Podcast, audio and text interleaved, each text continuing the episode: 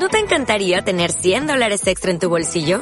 Haz que un experto bilingüe de TurboTax declare tus impuestos para el 31 de marzo y obtén 100 dólares de vuelta al instante. Porque no importa cuáles hayan sido tus logros del año pasado, TurboTax hace que cuenten. Obtén 100 dólares de vuelta y tus impuestos con 100% de precisión. Solo con Intuit TurboTax. Debes declarar para el 31 de marzo. Crédito solo aplicable al costo de la presentación federal con TurboTax Full Service. Oferta sujeta a cambios o cancelación en cualquier momento.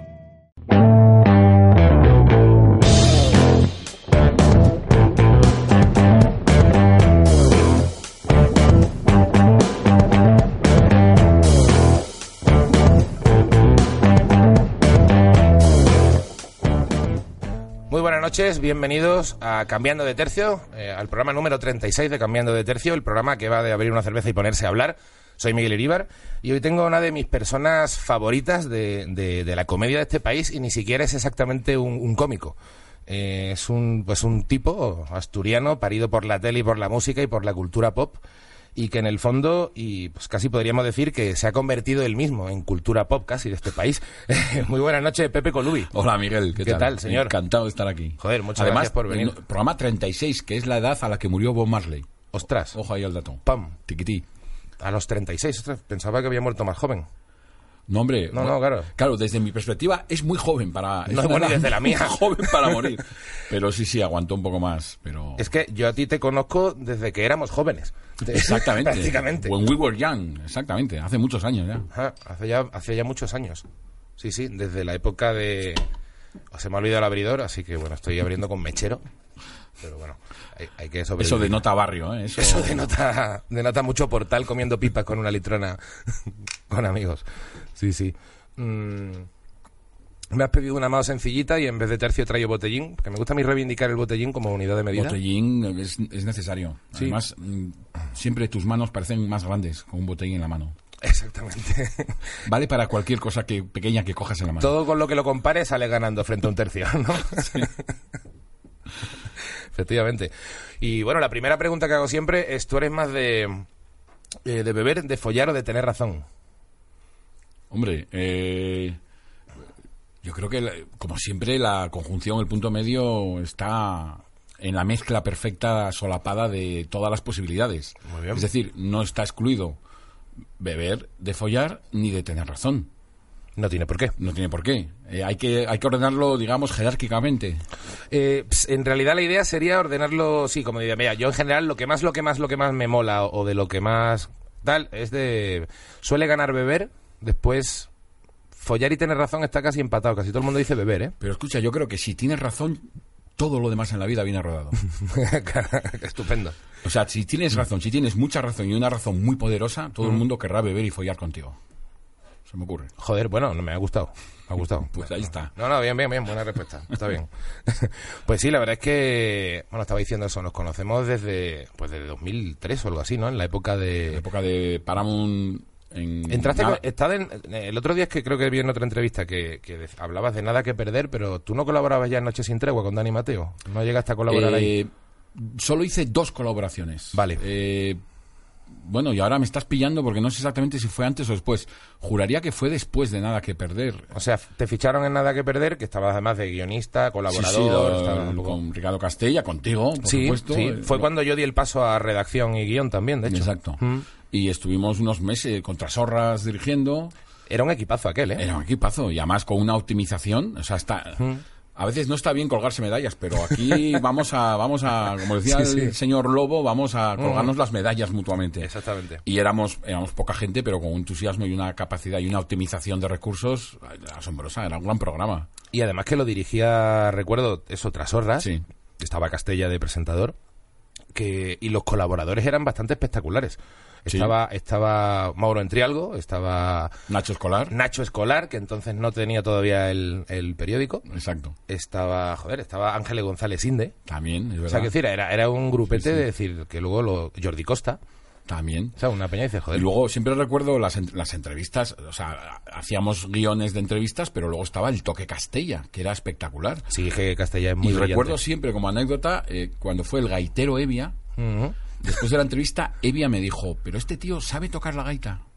tenía dudas razonables de que se- sabía tanto de gaitas al final para hacer la entrevista y lo, lo hace con esa seriedad castella también Sí, y sí, ese sí. conocimiento y esa profundidad que, que, que ella decía pues igual es que sabe tocar la gaita estoy aquí Claro, estoy, estoy pensando que Castella es verdad que yo creo que tiene casi la carrera, si no completa, igual se ha cascado 9 10 años de piano.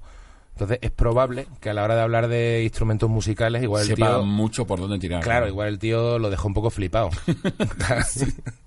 a mí me pregunta sobre gaitas o piano y me quedo en braguísimas, vamos. Sí, sí. Yo, yo solo puedo hacer imitar el sonido del roncón cuando arranco la gaita. y, me, y me quedo ahí. A mí la gaita no me gusta nada, tío. La, la gaita es un instrumento de tortura. ¿Verdad? De tortura. O sea, Sí. literalmente está pensado así. Tú tienes un vecino que practica gaita Sí. y despídete de, de- de- de equilibrio mental. O sea, es, es una demencia. Sí, a mí me tocó un capullo que ensayaba gaita en, en un... no, no, no era vecino, creo, pero, pero siempre ensayaba en una placita que tenía al lado de mi casa. Eh, y sí, igual se venía cuatro veces por semana por la mañana y, y era para, para matarlo, tío. Bueno, ahí le debemos a, a Evia precisamente la gaita MIDI, que puedes ponerte unos casquitos. Exactamente, y no la, tocar los huevos. la silencias y estás a tu, a tu aire en ese mundo de chillidos retorcidos. Es que es muy retorcido y de hecho yo creo que una de las pruebas que es un instrumento de mierda es que el, el, el, el insulto soplagaitas Soplagaitas, o sea, conocido te- por la, por está- la RAE. Te sí, está sí. diciendo claramente que soplagaitas es, bueno, no es lo mejor que podías hacer en la puñetera vida. ¿no? Fíjate que suena todavía peor soplatrombones, pero no existe. No existe. Algo querrá decir. No, ni tocapianos, ni to... Está abrazafarolas y soplagaitas. Me encanta ese tipo de, de menosprecios. Zascandil, Zascandil es muy bonito. petimetre, chisgarabís. Hostia, chisgarabís es mucho también. Ahí, ahí, ahí. El idioma rico. Sí, sí. Bueno, me contabas hace un momento que estabas escribiendo tu tercera novela. Pues Bueno, sí, bueno, estás es, es- es- empezando a escribir. sí, es un poco primicia, porque empecé la semana pasada y mm, se supone, bueno, se supone no, quiero que sea la tercera parte de las otras dos novelas de California 83 y Chorromoco 91. Y la idea es seguir las andanzas del protagonista ya metido en los 90, o sea, a partir del 91-92 que acababa la otra. Y, y, pues no sé hasta dónde, eh, hasta el infinito y más allá, no sé dónde acabará, tengo muchas ideas en la cabeza, pero he empezado a buen ritmo y con mucho ánimo, entonces, bueno, queda muchísimo tiempo todavía, porque claro. tengo un año para escribirla, eh, mi ánimo está acabarla antes, pero, pero voy lanzadísimo. Claro, pero por ejemplo, entre California 83, que la ambientaste en esa época, ese año Sí. que fuiste a Estados Unidos, luego Chorromoco 91, que esa no la he leído, la verdad, pero pero pero la, la ubicas en el 91 Sí. y ahora no, no saltas otra década, simplemente... eh, Yo creo que Eh, es que, te- claro, está muy verde el- la idea. Tengo una idea así como vagamente acabar eh, cuando el, el protagonista cumple cuan- 40 años, es una de las posibilidades. Eh, alargarlo un poco más. Es, que, es que no lo tengo muy claro. Sé que empieza más o menos en el 93, eh, dos, dos años después de, la, de Chorromoco 91. Sí. Y la idea yo, va a ser a- eh, abarcar muchos años. O sea, California solo era un año, era Ujú. el 83-84. Chorromoco eran dos, casi tres años. Y esto yo quiero que sean pues 10, a lo mejor 15 años. O sea, más, más extenso, pero... Bueno, estoy elucubrando muchísimo porque en Sí, sí, que realidad todavía no lo has decidido, vaya, Empecé que- la semana pasada, empecé escribiendo, no el principio, eh, un capítulo que va por el medio más o menos que tengo muy claro, lo escribí como casi del tirón, pero vamos, con, con todas las ganas. De hecho, eh, ahora llevo un par de días sin escribir y parezco hasta profesional porque tengo realmente ganas de, de- de llegar a casa y ponerme y ponerme a meterme en la historia. Ahora mismo, por ejemplo, mira, mira, te cuento, estoy escribiendo una boda. El protagonista va a una boda de invitado. ¿Vale? Entonces son todos los tópicos mil veces vistos de una boda Que tocan los huevos muchísimo. ¿no? cateto-hortera, como son todas. O sea, el, el- el- el chasis de una boda es profundamente kitsch, hortera, tosco y vulgar. Luego se van volviendo de capas de ñoñería hasta convertirlo en una especie de, de- de catarsis de caries.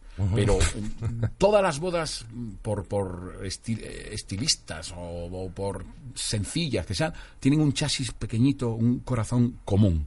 Es- Pues estoy intentando llegar ahí. Y me lo estoy pasando muy bien porque estoy en los 90 y el otro día, por ejemplo, me vi en Google buscando repertorio de orquestas de boda 1995.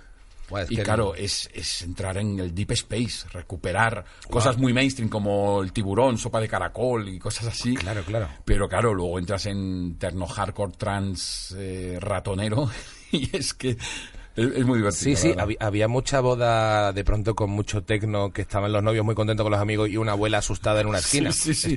Pero, eh, mezclado totalmente con Paquito el Chocolatero, un toque de paso doble, Manolo Escobar y, de repente... Sí, sí. Buah, me, has dejado pillado con lo del corazoncito de las bodas. Claro, Eso, ese, ese, ese núcleo que une todo, ¿no? Claro, porque realmente es una celebración, ¿no? Se supone que es una celebración, no tiene que serlo, es una fiesta. Pero hay, hay, una, hay una cosa muy curiosa, que los novios siempre suelen referirse, mm, antes de divorciarse, suelen referirse a ese día como el más feliz de sus vidas. Exacto. Es decir, dos personas que piensan que el día más feliz de sus vidas es cuando han tenido que obligar a todos sus familiares y amigos a gastarse una pasta, vestirse de manera estrafalaria, aguantar a familiares indeseables, ese es el día más feliz de sus vidas. Mm. Dice muy poco de la empatía de esa pareja con el resto de su entorno familiar Absolutamente. y amistoso. Pero luego, eh, yo siempre lo digo, cuanto más única, romántica, eh, espectacular, ampulosa es tu boda, más vergüenza ajena da tu divorcio. ya, creo que es algo que, hay que tener muy en cuenta, ¿no? Eh, la, posibilidad de divorcio existe, hay que ser consecuentes. Sí, de hecho Nadie lo piensa en el momento que se está casando, o sí, pero bueno. Bueno. pero existe, es una posibilidad lejana, es decir, estás celebrando la posibilidad de un desastre. Exacto. Entonces, está, celebrando como el tirar a cara o cruz que tu vida se vaya a la mierda en un futuro determinado. Como actitud la vida me parece bien, porque si la tomáramos la muerte, por ejemplo, con esa misma actitud, hmm. pues todos viviríamos cada minuto como el último. Total. Bueno, esto sería, esto sería una debacle. Sería una debacle porque no habría progreso. Todos estaríamos disfrutando el último minuto de nuestra vida. Claro. Pero bueno, como puedes ver, me voy por las ramas no, no, como un primate pero es que me jacarandoso. Me ha gustado, me ha gustado mucho. Además, yo una vez me acuerdo que lloré en una boda eh, me, emocioné, una compañera de trabajo y me decía, joder, tío, has llorado. Digo, sí, tío, porque he visto el rollo de que era como el día más feliz de su vida y he pensado que a partir de ahora todo va a ser peor. O sea, realmente es el más feliz de su vida. Y me dio como una bajona. A partir de ahí todo va a ser cuesta abajo. Claro, por eso es el más feliz. Es que a partir de ahí ya no vas a ser más feliz.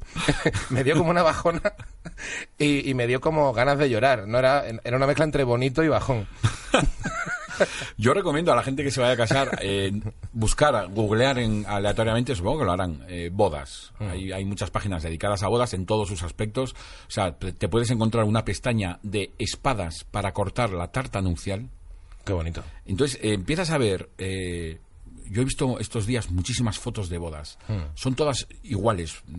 Da, igual eh, la altura económica o no, la hmm. el afán de sencillez también. Todas tienen ese mismo corazoncito. Pero luego, los periféricos de la boda, eh, desde cortar la corbata, ¿no? ya, en, plan casi ancestral y carpetobetónico. Sí, total. Hasta, hasta, lo, hasta los pétalos, eh, los desfiles, el coche, la calesa. O sea, todo es como una especie de, de cosa ostentosa y, como concentrado, quieren concentrar miles de periféricos en un solo día, que acaba siendo agotador para la propia pareja que prepara la boda durante meses y su mm, familia, mm. y luego... Em, debido al alcohol, por ejemplo, mm. acaba siendo como una cosa muy difuminada para los invitados. ¿no? Al final de la barra libre dices, esta boda es, es, estado en esta boda o es se, te solapan enseguida nada más acabar una boda se te solapan todas las que has vivido anteriormente totalmente pero no te parece también que puede ser un las bodas son como, bueno, nosotros quieras que no, hacemos bolos, ¿no? Pero yo creo que las bodas son el bolo de la gente normal. Es, como, es, como, un bolazo. Entonces tiene su son protagonistas. Claro, o sea, la gente normal normal no tiene tanto público, ¿sabes? Esa, sensación de, ¡buah! Es que todo el mundo que quería fue a verme. En el fondo es un puto bolo. O sea, claro, pero claro, casi nadie suele tener bolos. Entonces. Pero se, parece bastante más a un funeral. Se parece más a un funeral. Hay muchos familiares que solo se ven mm. físicamente cara a cara en bodas y funerales. Exacto. Por algo será. Por algo será. Entonces ese empeño de, de, de contentarlos a todos, ¿no? O sea, mm, yo creo que el tema boda se nos ha ido de las manos hace mucho tiempo, sobre todo, y claro, aquí ya eh, son creencias de cada uno o, manuales de instrucciones, mm. pero las bodas por la iglesia son, me parecen un anacronismo eh, casi fascinante. ¿eh? Ahora, una cosa, yo si voy a una boda, me uno al enemigo, es decir, yo hago la conga, Haces eh, todo. Bailo con las tías abuelas. Eh, corbata por aquí puesta, todo en la cabeza. Bueno, la corbata intento no llevarla, pero bueno, si, me, la ponen, no. Oye, no llevar corbata es muy grave. Eso, no, se, no, se, puede no llevar corbata. es verdad, es, es, como la claudicación. Pero sí, pero te haces todo. Por alguna razón, hace tiempo que no. Espero que este podcast no cambie esta tendencia. Hace tiempo que no me invitan a una boda, bastante tiempo. Mm, Claro, Eh, es que ya te toca la época de los divorcios, me parece a mí. Y de los funerales. Y de los funerales. claro, tío. Sí, sí, la cosa va avanzando. Si tú eres de los que piensa que la edad es un número, Eso es la canción, ¿no? Age is nothing but a number, de Alilla. Eh, pues mira, sí, sí, efectivamente. Sí, ¿no? es, es- es un número. Eh, de la seguridad social, a lo mejor, ¿no? De- pero- cada vez más, de- un número cada de vez más, de la mutua. Pero eh, es un número que, que sirve como referencia para ciertas cosas, pero que Mm. no tiene que marcar. O sea, hay, hay como una un- regla no escrita, ¿no? Que cuando cumples ciertos años, más o menos tiene que dejarte de interesarte. Antes hablabas de la cultura pop, Sí. los cómics, las películas, eh, Sí. eh, la, la música, de la manera en la que disfrutaste cuando eras adolescente. Hmm. Y yo creo que cada vez más nos negamos a eso, ¿no? O sea, esos libros de instrucciones son un poco más relajados, Sí. pero mientras el cuerpo aguante, no es el número, sino es el cuerpo. Es el cuerpo. El que dictamina y el que de pronto dice, eh, me duele un sitio nuevo que, que- Sí. que nunca pensaba que me, que me podía doler de esta manera. Sí. Bueno, pues eso es lo que marca un poco, pero la actitud eh, suena muy Peter Panesco, Hmm. pero vamos, yo sé que tanto yo como mi entorno dejamos a Peter Pan convertido en un anciano Totalmente. decrépito y, Totalmente. y, y desidioso. Totalmente, no, es verdad, yo te tengo como un ejemplo de, de, de tío con la mentalidad, ¿sabes? Que igual si te ha gustado la cerveza, la música, escribir, hacer cosas, es que es lo que has hecho y es lo que te ha gustado. No, has- no te has casado ni tenido hijos, ¿no? Ni movidas, ¿no? O sea, has mantenido Mm. una vida eh, coherente con lo que te ha molado y además no se te puede ver más feliz, en realidad, en cierto modo. Es que, por ejemplo, eh, hay una cosa que me encanta, que voy a hacer hoy mismo, los conciertos de música. Me acuerdo una vez cansado en Ilustres que, que dijo una, un gracioso, muy gracioso, que decía que cuando era joven siempre eh, sus amigos y tal, siempre veían un viejo que estaba allí solo en el bar, ¿no? Y decía cansado, ahora el viejo soy yo. Exacto. Entonces, eh, sí, yo voy a todo tipo de conciertos. Muchas veces grupos que, que si- simplemente porque me coincide, que no conozco realmente, veo un par de youtubers y, para adelante. Y sí, a veces notas realmente que, que, que parezco, no sé, o el promotor, o el de seguridad, o, o Claro. el, el- el de guardarropa, ¿no? Total. Pero es verdad que lo, que lo disfruto muchísimo. Y yo creo que la clave de la felicidad es eso, es eh, el entusiasmo. O sea, una, una mezcla exacta de falta de perspectiva, Mm. de falta de ambición y de entusiasmo en todo lo que hagas, yo creo que es el, el secreto de todo. Me encanta la receta. Sí, sí, mola. mola. Mola mucho. De hecho, una de las preguntas que hago, que está enlazando mucho con esto que estamos hablando, es ¿qué pensaría tu yo de 18 años sobre ti ahora, pero con la perspectiva, eh, los esquemas y el pensamiento de, de ese chaval de 18 años? Es un preguntón, ¿eh? es, un tema de autorreflexión muy bueno porque eh, yo tengo una sensación que no sé si dice algo muy bueno o positivo de mí, tampoco nada negativo, pero me explico. Eh, yo creo que a los 18 ya estaba hecho. Claro. No sé si es bueno porque a los 18 no te toca estar hecho. No, Eh, no, no debería, en teoría, pero- Exacto. Eh, entonces, no sé si dice que ahora soy un inmaduro redomado o que a los 18 era un repelente eh, precoz. Sí. Creo que es un punto medio. Pero me reconozco, desde aquí me reconozco en mis 18 años. Claro, por imprevisión a mis 18 años no podía ni pensar. Yo recuerdo una vez hacer el, el ejercicio cuando estaba en tercero debut, que debía ser el año 82, 83, de imaginarme en el año 2000. Claro, en el año que- 2000 yo tenía 37 años, tendría 37 años. Ya ves. Y lo recuerdo perfectamente porque fue un ejercicio como de introspección en el cual me quedé absolutamente en blanco. Como debe ser, es la respuesta más obvia y más mainstream, Sí, pero es sí. que no tienes ni idea de por dónde va a tirar. Tú, yo veía entonces gente de 37 años y me parecía la ancianidad. Claro. Pero sin embargo, enseguida empecé a salir con, con gente mayor que yo, mm, por, por casualidad. Y ya ves esquemas que te van gustando, ¿no? Sí, y que se van y que se van repitiendo y claro, yo no noto no noto un cambio, noto mucho más cambio de los, eh, por ejemplo, de los 10 a los 17 años, lógicamente, que de los 18 a los 53 que tengo ahora. Claro. Y por eso digo que no, es- no estoy seguro hasta dónde esto es bueno o malo, pero eh, quiero decir, todo he tenido una suerte inmensa en que esta actitud de la vida un poco disipada se fuera eh, encajonando y canalizando con una serie de trabajos que, que me han llevado a, a- a poder estar donde estoy y a permitirme unos horarios y un ritmo también bajo una responsabilidad, porque yo eh, he sido y soy cumplidor, Sí, sí. pero mm, he intentado siempre ajustarme, ajustar los trabajos a mis horarios. Si de pronto hay que estar un mes a tope, a piñón, metido, echándole horas, pues encantado.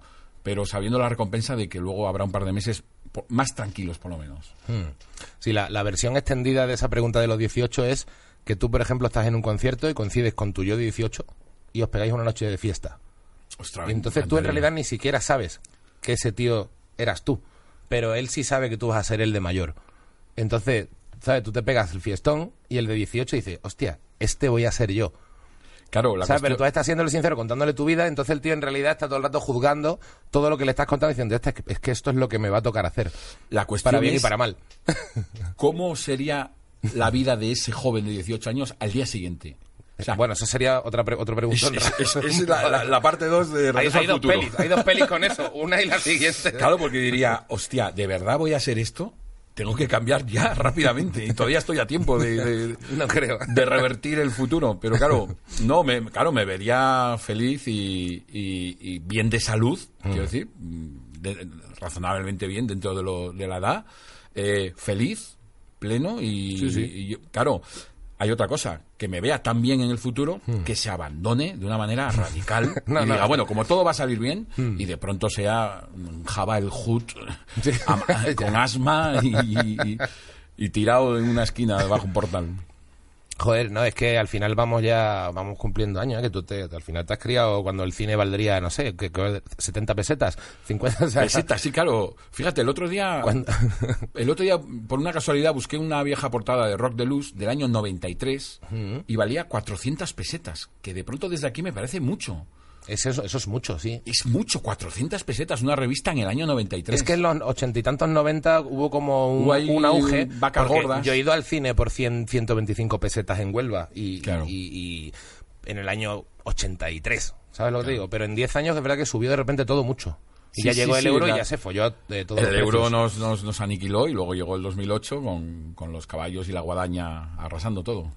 A mí me, me- me flipaba mucho. El primer libro que leí tuyo fue el de la tele que me parió. Bueno, Y me, gracias. y me encantaba todas las referencias que hacías porque realmente es, es como... eh, Recomiendo mucho los libros de Pepe en los que hace referencia también a, a- a toda la tele y tal porque es un viaje en el tiempo, porque tienes, tienes mucha memoria y realmente uno siempre se acuerda de las cosas pero no tampoco te detienes y realmente repasar todo eso, tú escuchas hablar de Heidi, de MacGyver, del equipo A y de pronto es como... Hostia, eh, ya no es solamente lo que estás contando, sino que te retrotrae completamente, te hace vivir otra vez cuando tú veías el equipo A y el coche fantástico. Por claro, y primera es que ese, ese libro, que te agradezco mucho estas palabras, Mi- Miguel Leona, eh, ese libro está escrito en una era pre-internet. Es decir, yo lo escribí en el 97, que internet estaba, pero no estaba. No, no, no, Fue claro. el año 2000 cuando rompió y tal, pero... Incluso YouTube no había hasta 2005. O sea que, Exacto, no, que- YouTube no era, era un proyecto lejanísimo todavía. Pero mm, ahí en- eh, me acuerdo de pedirle a un amigo que trabajaba, creo que era en TP o en, en Teleindiscreta, no sé, un- una revista de tele, pedirle Sí. fotocopias del archivo, en papel, para algunas series Claro, y tal. Entonces era. Bueno, y, y mucho menos todavía el libro anterior, que era El ritmo de las tribus, que hablaba de tribus urbanas, es- era documentación de libros, de películas, documentación analógica totalmente. Total. Entonces, eh, por eso tiro tanto de memoria y por eso aquel fue un encargo que Mm. no pedían exactamente la tele que me parió, pedían un poco un repaso a las series y tal, y yo lo convertí, oye, ¿puedo escribir de la tele que yo me acuerdo? Porque, Mm. Claro. claro, es una manera también de curarse en salud, porque si algo no sale, Mm. porque no es un libro extensivo, es bastante selectivo. Esto es lo si que no yo sale, iba a hacer. yo no lo vi. Entonces, Claro. sí, sí, ese libro literalmente me cambió la vida laboral, o sea, Mm. de una manera clarísima. Me convirtió en crítico de tele, Sí, sí, sí, sin ser yo exactamente eso, pero vamos, fue súper súper bienvenido. Cuando quieras te abro otra birra, ¿eh? Para eso estamos. Pues mira, aquí lo tienes. Ok.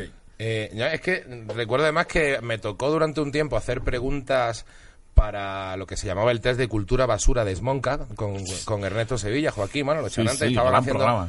Eh, y, y durante creo 80 programas estuve haciendo las preguntas que eran tipo test. Y, y para muchas relacionadas con tele miraba tus libros.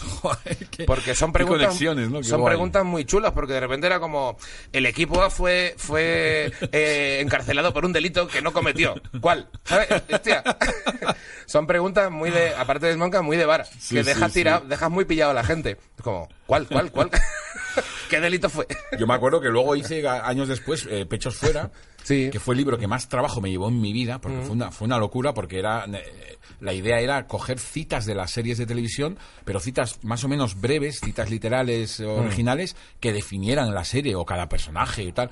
Y entonces fue, un- fue un trabajo de búsqueda que acabé pidiéndolo ahora. ¿eh? Fue- Exhausto, claro. Fueron muchos meses de, de dedicarle y luego pues cosas que pasan. No fue un libro que tuviera una especial repercusión. Yo estoy súper orgulloso de él y lo sigo defendiendo, pero Sí, sí. se quedó ahí un poco en tierra de nadie. Sin embargo, la tele que me parió fue, o sea, aparte de cambiarme la vida, pues tuvo, tuvo sus ediciones y, y su presencia por ahí. Es también lo que tú dices, que es que ahora mismo tú dices, quiero escuchar eh, la versión, ¿sabes? La, la cancioncita de los pitufos y te pones en YouTube y ves todo, ¿sabes? Y Como está, que- sí, sí.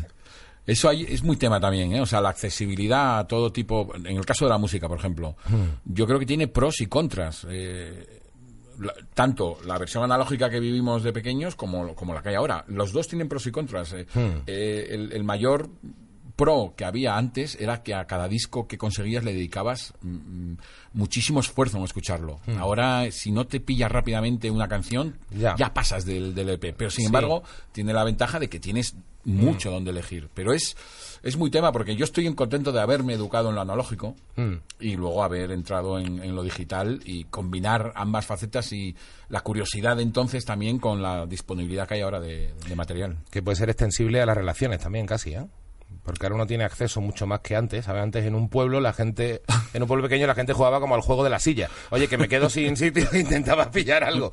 Pero ahora es como que, sobre todo en las ciudades grandes, no hay miedo a perder en el juego de la silla. Eh, y, y tienes a lo mejor una, una esto que como no te convenza algo bien o te empieza a no gustar, Sí, y, a- y ahí hay, hay ventaja, porque eh, La hay, la hay. se supone que conoces más a la gente eh, antes de- de- del primer encuentro, Hmm. Eh, del tipo que sea. O sea, puede ser fans de Iron Maiden o, Hmm. o un ligoteo, lo que sea. Pero yo entiendo que se haya perdido un poco eh, el- el- la aventura del, del Sí. sábado noche. Sí. O sea, eh, eh, esa especie de, de, bueno, normalmente condenado al fracaso. Pero, como decía el poeta, perder es cuestión de método. Entonces, Exacto. también había ahí una aventura y una, y una liberación que, que yo entiendo ahora. Yo veo a las nuevas generaciones, eh, sobre todo mis sobrinos, y veo que hay otra forma de relacionarse que también tiene sus contras. ¿eh? O sea, Mm. la, la pantalla, la digitalización y la distancia que se pone ahí. Sí. eh, no es que no es que diga mejor antes eh, ni mejor ahora. No, no, O sea, no hay que ponerse así hay, hay tampoco. un yo creo que cada generación piensa que, que ellos lo están petando. O sea, yo recuerdo cuando, cuando a mí me tocaba pensar generacionalmente que decía, joder, si es que somos somos la, somos la leche. Y ahora ves cosas de que, que hacíamos de realmente de pardillos y de y de naif. Y. Éramos que muy toca con la edad. era- yo creo más, era- más que en las generaciones, creo en la edad. Es decir, pues eh, de los 15 a los 25 eres de una manera. Ya. Mm, Digo por generalizar, claro que es muy peligroso también. Pero seis de una manera distinta de los 25 a los 40. Hay, hay como cambios en, en el entorno, ¿eh? en el rollo grupal, Sí, digo. Porque sí. luego hay excepciones, claro.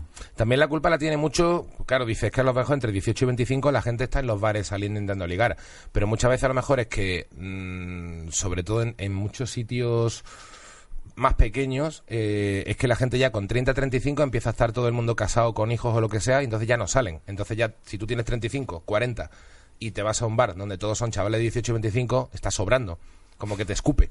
¿sabes? lo que, lo que tienen de guay las ciudades grandes es que al final tardan mucho más en escupirte de ese ambiente. O sea, tú puedes estar en el Burlitzer tomándote una birra y nadie te va a escupir por viejo. ¿Sabes? La realidad no te escupe. Pero seguramente tú vas a Punta Umbría un 14 de julio y apareces ahí en un equivalente y te mandan a la mierda. La realidad te manda a la mierda.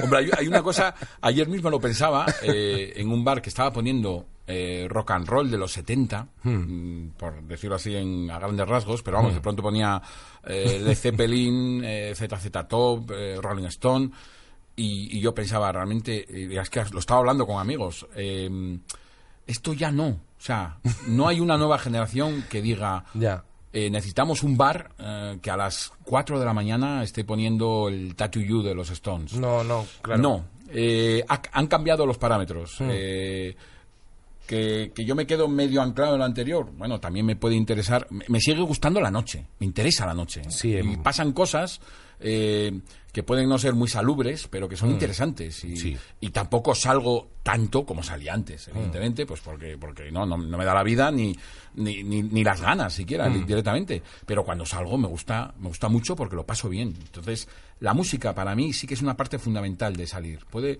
me da la impresión que no lo es tanto, y también ahora hay su, o sea, para la, cuando digo la nueva generación, Hablo de los chavales que tienen 18 años ahora. Entonces, sí que hay su música, por supuesto, eh, pero me parece como una relación con la música mucho más tangencial.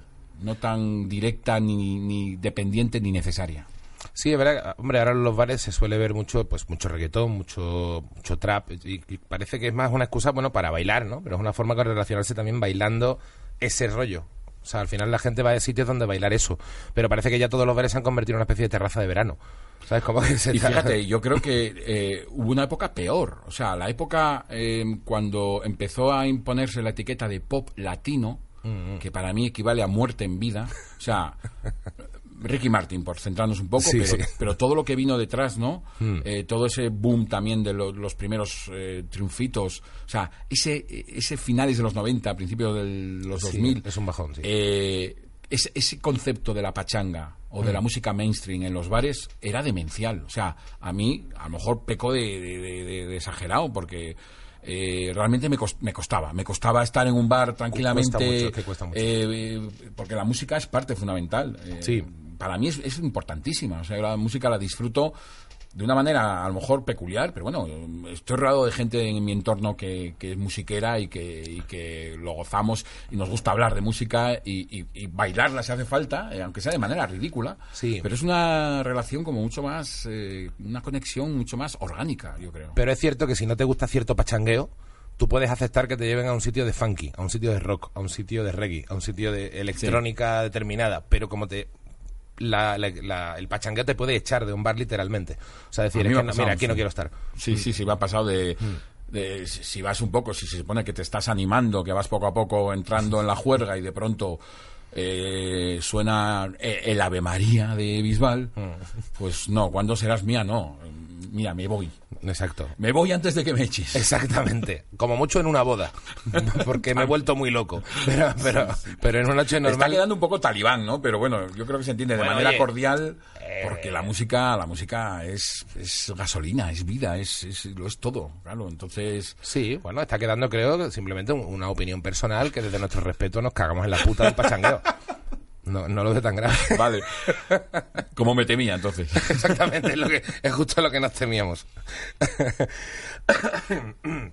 Ay, la verdad es que eh, una cosa que me mola mucho de ti es que eh, llevas muchos años en, bueno, iba a decir en la profesión, pues la profesión ha sido muy variada, porque has sido periodista, has escrito, has tenido colaboraciones de muchos tipos, llevas como 12, 13 años con Ilustres, o sea, quiero decir que realmente la profesión sería el- Sí, es que no, no tengo una profesión. Mira, hace poco una entrevista. los medios, ¿no? El audiovisual, Sí, pero la- comunicación. La comunicación y la escritura. Yo, sobre todo, he escrito. Ah, escrito, o sea, sí.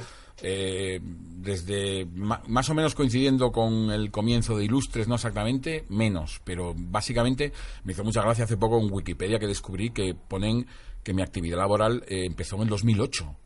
Es decir, cuando empezó Ilustres. Claro. Pone 2008, guion presente. O sea que hasta el 2008, hasta mis 40 años, según Wikipedia, yo estaba tumbado a la Bartola Exacto. que fue cuando más curré en mi vida. O sea, yo del los años 90, por ejemplo, eh, y, y parte, gran parte de los primeros 2000, escribía muchísimo. O sea, pero...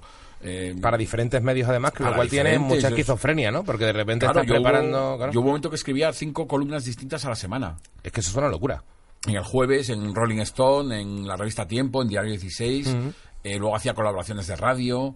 eh, trabajos en oficinas de prensa, por ejemplo, en el Festival de Cine de Gijón estuve muchos años. Has estado muchos años, ¿verdad? en, en el Festival de Fotoperiodismo también de, en Gijón. O sea, muchos trabajos de, de prensa, de comunicación, pero que... Llevando la campaña de Mortadelo, ¿no? O sea, Sí, ¿no? Como- exactamente, o sea, la que hecho un montón de cosas, vaya, lo que viene siendo un... O sea, el, el- el currículum detallado es, es, es, es- es rarísimo porque además son, son curros dentro del ámbito de comunicación, pero de pronto muy distintos. Cuando hice la, la peli de Mortadelo, era la comunicación, eran todas las notas de prensa, el pressbook, la, yo ahí pensé que había encontrado por fin mi sitio, mi, mi, Ah. mi lugar, mi trabajo, porque hice como cuatro o cinco pelis hasta que llegó la crisis y acabó con todo ese trabajo que se hacía para lanzar las pelis, ya no había dinero para cubrir eso y, y una vez más, pues de pronto vi como un, posible curro estable, pues se, se difuminaba con la suerte de que salieron otros y distintos también, pero claro, sobre todo yo he escrito, o sea, es lo que más he hecho en la vida. Y luego mm, tuve la suerte enorme con 42 añazos encima, me cae Ilustres Ignorantes del Cielo. Primero sin sin pretensiones de alargarlo, porque era, era un programa mensual Sí, sí. que se grababa allí en Tres Cantos. eh, vamos, no había, no había una perspectiva de que fuera un programa más allá de, de una temporada puntual en Canal Plus.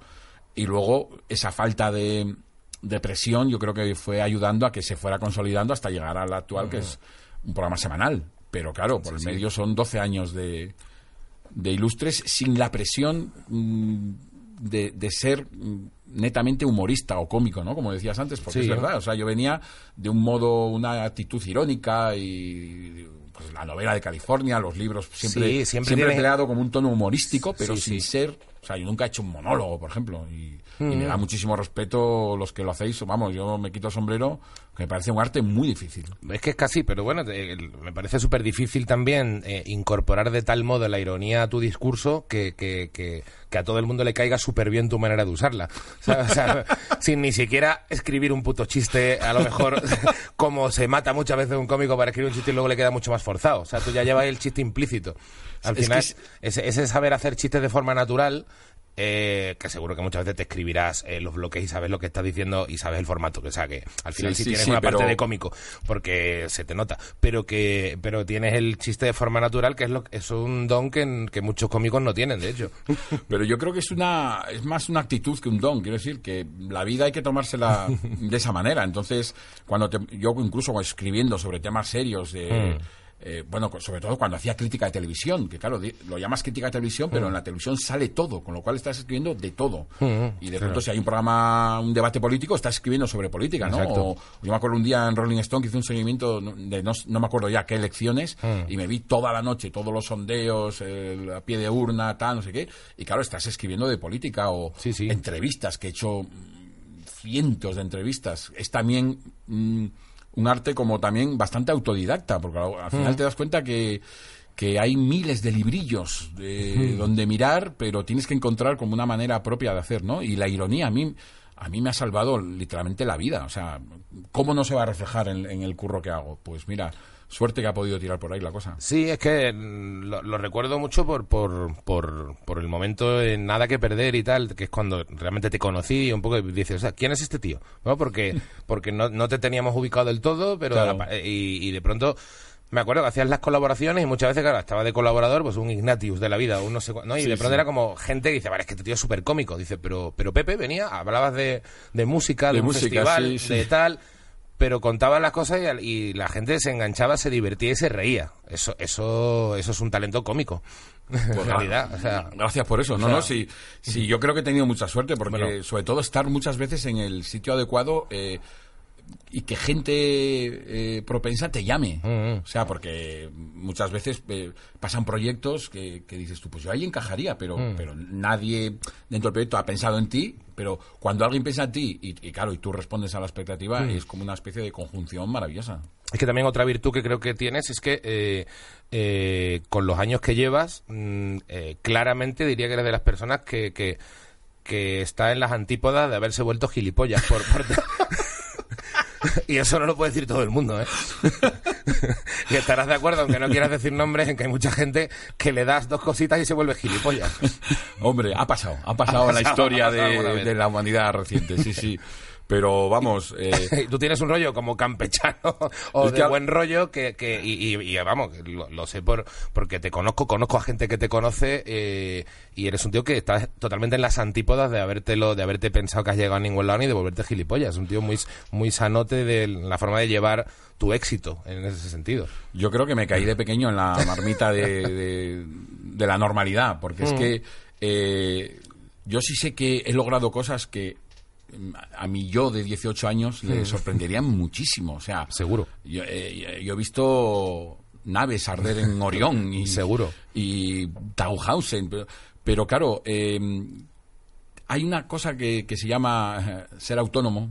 que yo creo que te pone de los pies, eh, claro, pe- eh, pequeño, lo que decía antes de curros que se van, ¿no? Y, y efímeros. Esta especie de, de no tener la presión de que pensar que ya has encontrado Sí. un, lugar del que no te va a mover nadie, más en el mundo de la tele. Sí. O sea, lo de Ilustres, soy consciente de que es un milagro. Ayer mismo grabamos dos programas que eh, estar a ese nivel de pasárnoslo tan bien, de que venga gente a favor, de, de ese, esa especie de fluir entre todos, eh, todo el equipo.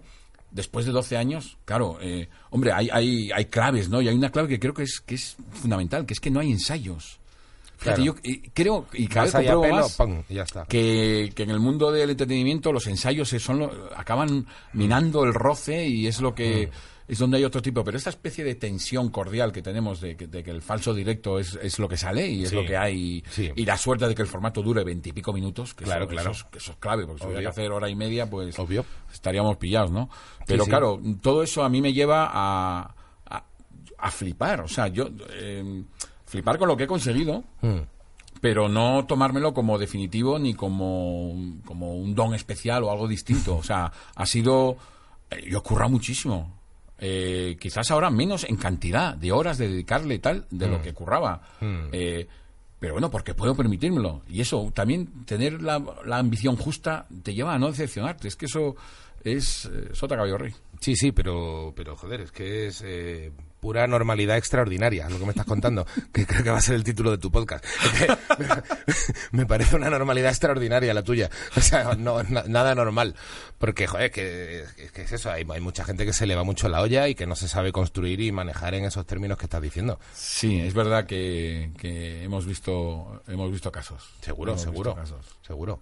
Y después también la habilidad también de llevarte la naturalidad, haber, haber creado tu personaje como guarro sexual también dentro de Ilustres, pero que lo sabes llevar con la suficiente caradura y elegancia no elegante, como, como- es como, mira, hoy, hoy me he vestido un poco macarra, ¿sabes?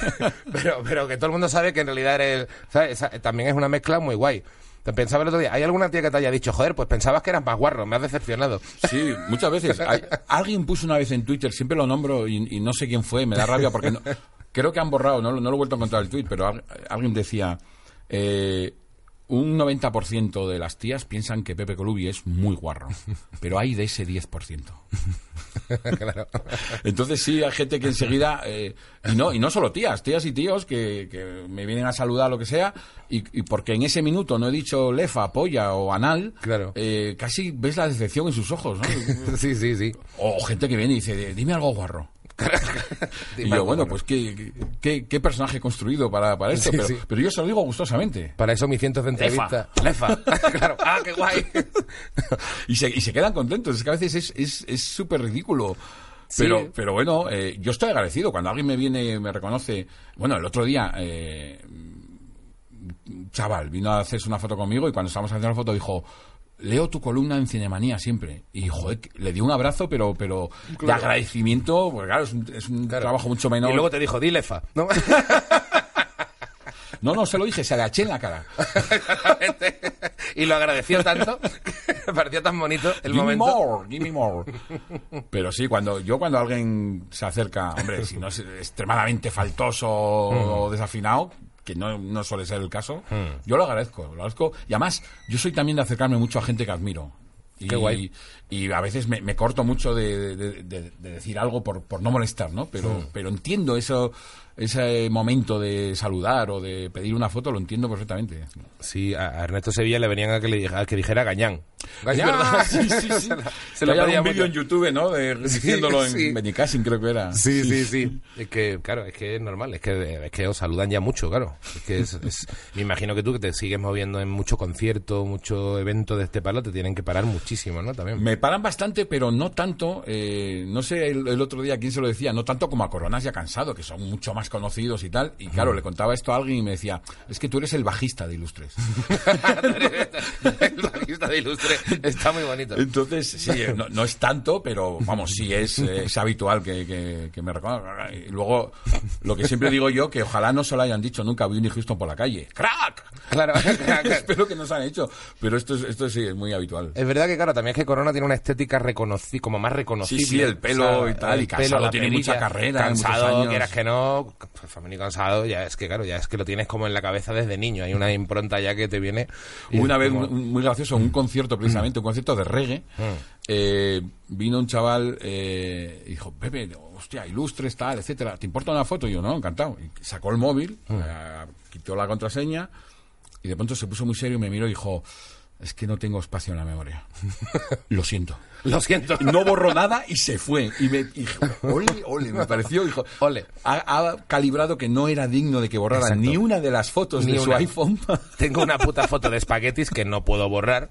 La ensalada que me comí con mi novia, por supuesto, es totalmente intocable. Pero una foto de este pavo, pues no. Foto de estómago es prescindible.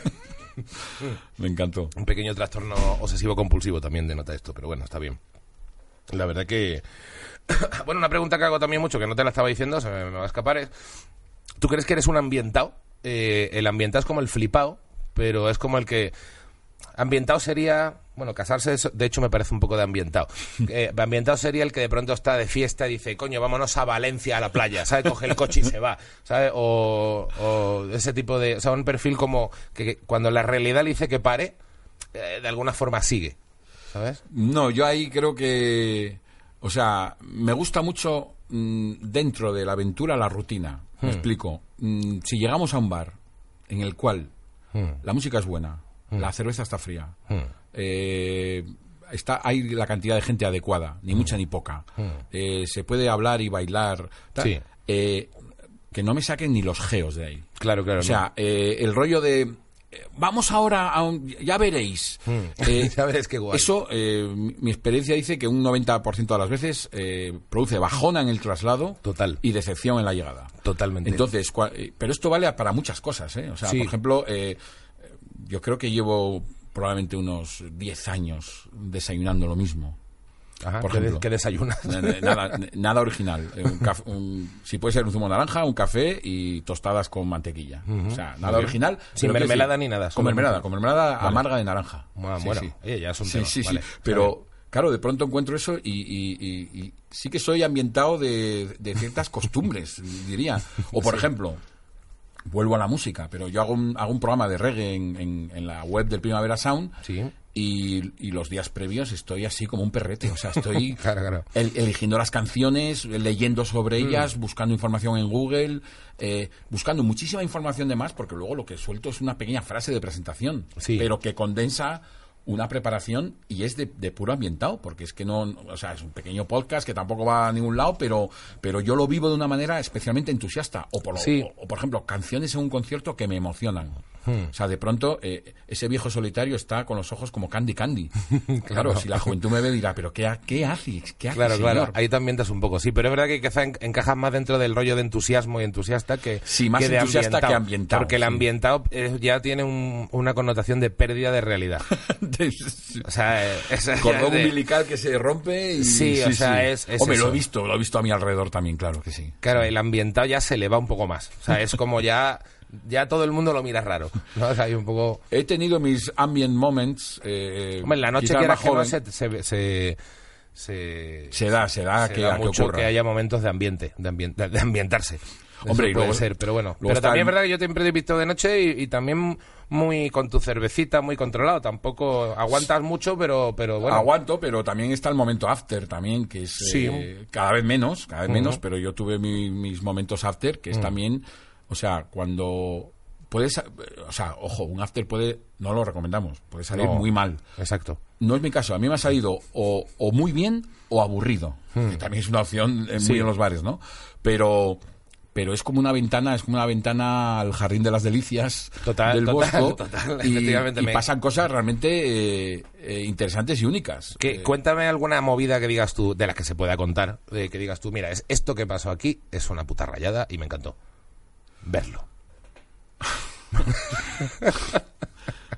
Pues eh, recuerdo un after en el Museo del Prado. No, no, es que, eh, no, todo lo que se me viene es depravación, fíjate, a la cabeza ahora mismo. Todo, todo depravación, ¿no? A mí es que me hace gracia ver, yo qué sé, en el campo, una, una rave absurda, un tío con la cabeza metida en un altavoz, ¿sabes? Gritando. O sea, esos, ¿sabes? Esos momentos, a un tío que me vino en un sitio que había en Cádiz que era un after putty club, pero que había, pero que ponía un DJ y todo, y te viene un tío y me dice, tengo un ciego que no lo vendo.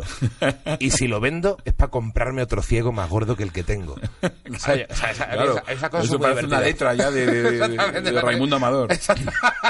Hombre, yo- fíjate, me, me viene a la cabeza ahora en, en un after en Gijón que había una especie de, de tocón, de tronco enorme, que era, un- era un asiento, Ajá. tronco suelto. Sí. Y un tío llegó y con una mano lo cogió, cogió de una de las ramas que salía, que era gigante, lo cogió y lo levantó a pulso mirándome fijamente y lo puso en la barra entre él y yo. Hostias. Y yo dije, bueno, pues lo siguiente es morir. Exacto. Eh, Sí, ya está. pero nada, eh, igual que lo hizo, eh, como orgulloso de sí mismo, cogió, lo bajó y se fue. Sí, es que, es Y que entonces me dejó con la intriga de qué estaba intentando demostrar, pero, pero vamos, me, hay, me dejó callado. Hay ciertos eh, ciertos X-Men en los afters. Gente como superdotada en algo que tú no te dabas cuenta y de pronto hay un tío que casi vuela. Dice, bueno, pues este- pero este- las personas normales no hacen esto. Este tío, este tío si, si no se hubiera ido a la mierda su vida, este tío tendría futuro haciendo no sé qué cosas. ¿sabes? Un tío que salta, se sube a un árbol y po- con una litrona en la oreja. ¿sabes? Dices tú, este tío cómo ha hecho esto. O sea, Sí, sí. hay, hay un... Sí, es un poquito raro. Pero son cosas que hay que ver. eh, Hay que verlo, que Igual que es totalmente respetable, faltaría más, el senderismo a las 9 de la mañana. Exacto. Quien quiere hacerlo, que también verá cosas que, que- que- que mi mente no soñará. Sí. Pero claro, yo no tengo el impulso de, de madrugar de esa manera, eh, calzarme unas chirucas y, y caminar. Sin embargo, eh, la sobremesa como previa Sí. me gusta, me gusta ese tipo de, de, de charloteo, Sí. a veces vacuo o no tiene por qué, o, o de pop, como decías antes, o Sí. de lo que sea, y luego tomar algo sin, sin la expectativa de que sea la noche de tu vida, que suelen ser las mejores además. Cuando... Eh, sí, es que yo creo esa es la, esas son las más guay. Y luego es verdad que la cierta embriaguez, gestionada cada uno como le dé la gana, es un poco el deporte de aventura de la mente. ¿Sabes? Que es lo que tú dices. Igual, igual hay gente que le gusta hacer parapente porque siente unas cosas distintas. Pues a lo mejor a ti te gusta tomarte cuatro copas Sí, sí, sí. y, yo, y yo y jugarla porque sientes unas cosas distintas también. A lo mejor tú pues puede ser igual de peligroso. Te puede dar un chungo de las dos maneras. Haciendo una maratón te puede dar una cosa muy jodida. Sí, sí, sí. te puedes morir. Sí, sí, pero hay una, la ebriedad tiene, o sea, ojo, el que la ha probado, el que la ha probado y la controla y, y sabe lo que es, Sí. porque el que no, no. Y, No. El que, y al que se le va de las manos tampoco. Igual que tú no puedes hacer parapente tú solo sin que te enseñen. No, ni, claro, ni, o sin- ni 100 metros en, en tres horas. Obvio. Seguro. Pero, claro, esa sorpresa que te da la... No... Mira, por ejemplo, esta camiseta que llevo es, es un grupo que vi hace muy poco Sí. que no conocía de nada. Ajá. O sea, simplemente... Psique- ¿Cómo se llama? Psychedelic. Psychedelic Porn Crumpets. Son australianos. Ajá. Y tocaron hace poco en el Burley de Madrid. Claro. Yo fui porque era concierto en el Burley. Entonces eh, dije, bueno, pues a ver, a ver de qué van. Había Sí. visto eh, un, un rato antes, vi un YouTube, me Sí. gustó la música y el concierto, mm, o sea, fue una pasada. Fue una pasada. Fue un disfrute total. Qué guay. Y, y eso te lo da la curiosidad y luego entrar en...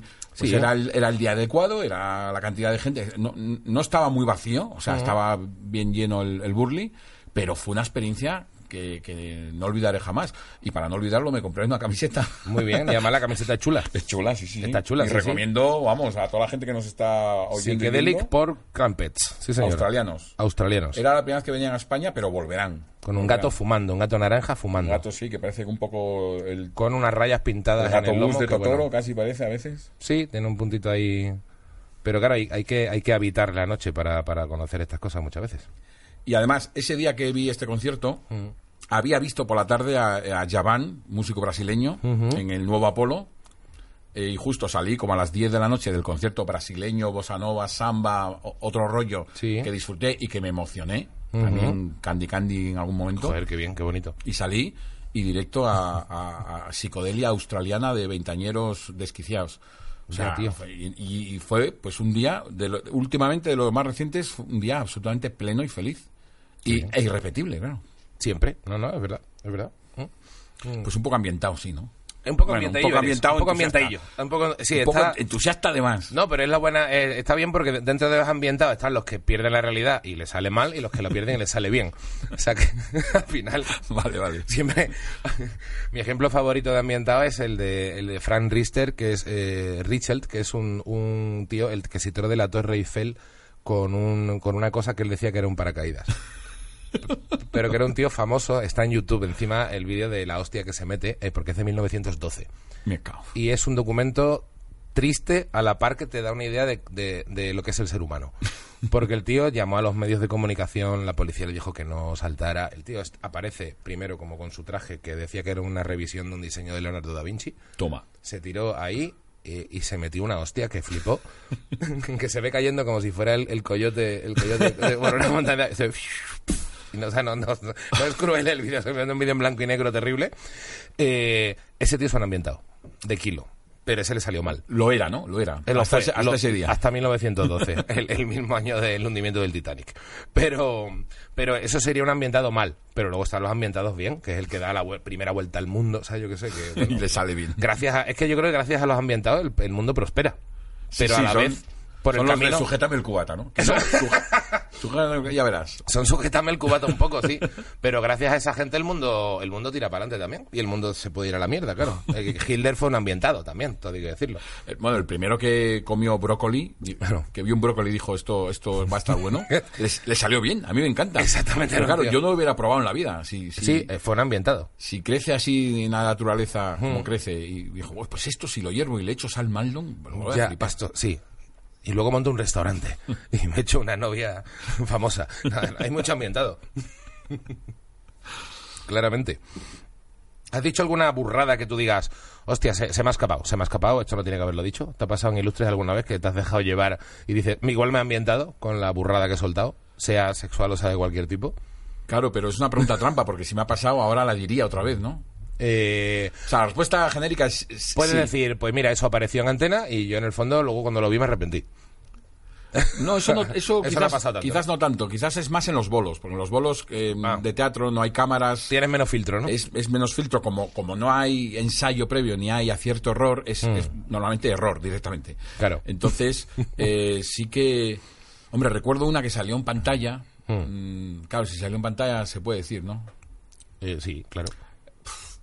Eh, bueno, era algo así como. Bueno, no hace falta que la diga, digo, mira, a bueno, bueno, en realidad la idea es que era que lo dijeras, pero claro, es verdad que ahora que te estoy poniendo en una tesitura de decir algo que odias haber dicho, que lo que lo Bueno, el odio fue, es que fue como, eh, como mal tirado en ese momento, ¿no? Eh, o sea, era dirigiéndome eh, eh, al público, o sea, pero en plan bien. Mm. Yo hablaba de los eh, distintas marcas de zapatos de lujo de tacón. Vale. Eh, la Botan, Sí, Jimmy Choo, sí. Manolo. Sí, sí, claro. los Manolos. Sí. Entonces yo decía, eh, son bonitos. Eh, especialmente Jimmy Choo, eso, bueno, eso lo añado yo ahora. Sí. Son muy bonitos, pero son eh, realmente aparatos de tortura máxima. O sea, ¿cómo podéis llevar esos zapatos y luego decir que os duele un anal? Exacto. O sea, em, no es especialmente tal, pero cuando lo vi tirado, lo tiré mucho peor que ahora. Entonces sonaba casi a re- sonaba como grito Sí. desesperado por, por, Sí. por- por un anal. Sí, sí, sí, es que Y comparando con los zapatos, o sea, era, era que muchas veces es eso, o sea, muchas veces el, el- el arte de un chiste está en tirarlo bien. sí, a lo mejor tenías que ver que era una premisa más larga Sí, para acabar en de otra manera. con una- por un anal, ¿no? Como algo Pero como se me ocurrió en el momento y, y- y solo lo ves así como un fogonazo y Sí. dices, hostia, esto está bien, y empiezas a hablar y... y- o, o bueno, o empezar a hablar y, y- y no acabar. Claro, no acabar, no tener remate. Sí, eso también pasa, sí. Eso es, es, por ejemplo, en, en los bolos de, y ver cómo se va desinflando, ¿no? te, te vas desinflando porque yo me hago cada vez más pequeño, ¿no? Y, y yo ya llego al momento que digo, y, y ya está. Bueno, está. y te- aquí. y- y lo digo físicamente para que se sepa que, Sí, sí, sí. que no voy a seguir hundiéndome en la mierda, pero Claro. bueno, es, es también experiencia. Yo tuve la suerte también, de nuevo, repito, de que los dos primeros temporadas de Ilustres la grabamos en plató por la mañana con público de agencia Sí. que no reaccionaba, era gente disecada, que Claro, no, sí, no de reacciona, y eso yo con el tiempo me da cuenta que me sirvió como de cura en salud, Hmm. de, no reaccionar a algo que, que no causa ningún tipo de reacción positiva. Sí, la, decir, la mandíbula de aguantar la hostia. Y Sí, decir, yo lo bueno, soltaba, no a lo mejor eh, encogía los dedos de los pies dentro de los zapatos, pero no pasaba nada más. Eh, cuando algo no funciona, simplemente hay un silencio atronador, que Total. también, que también pues, Sí, sí. No, no- no es del gusto, pero claro, mm, en la tesitura de ilustres, teniendo al lado a gente que te saca las castañas del fuego y que, y que todos nos apoyamos para que esos silencios incómodos o no pues, pasen desapercibidos, es un lujo, es un lujo Claro y que una sí. suerte. Claro que sí. Bueno, tío, pues nada, creo que ahora vas a otro concierto, a ver si te emocionas como Candy Candy, ¿no? Como, como- también te, tendrá- No creo, porque Este era son- Ginger, son como metal, ¿no? Son black metal con voz gutural. eh, me lo recomendó un amigo. Vi un vídeo y dije, tengo curiosidad por verlo. Y sí, sí, voy ahora para allí. Pa'lante. Igual lloro eh, porque me sangran los oídos, pero, vamos, que bienvenido sea. Bienvenido sea. Pues joder, Pepe, eh, muchísimas gracias por venir. A ti por invitarme, tío. Esperando con muchas ganas tu, tu siguiente novela, eh, que Ilustre Ignorante dure muchísimos años más. Sí, por favor, sí. y que, y que la noche y el entusiasmo y el día también, eh, pues te haga muy feliz, cabrón. Bueno, Muchísimas gracias, por venir, tío. gracias Miguel, de verdad. Un placer, nos vemos la semana que viene, seguidnos en la cuenta de Instagram, cambiando de tercio y pasadlo muy bien. Nos vemos pronto.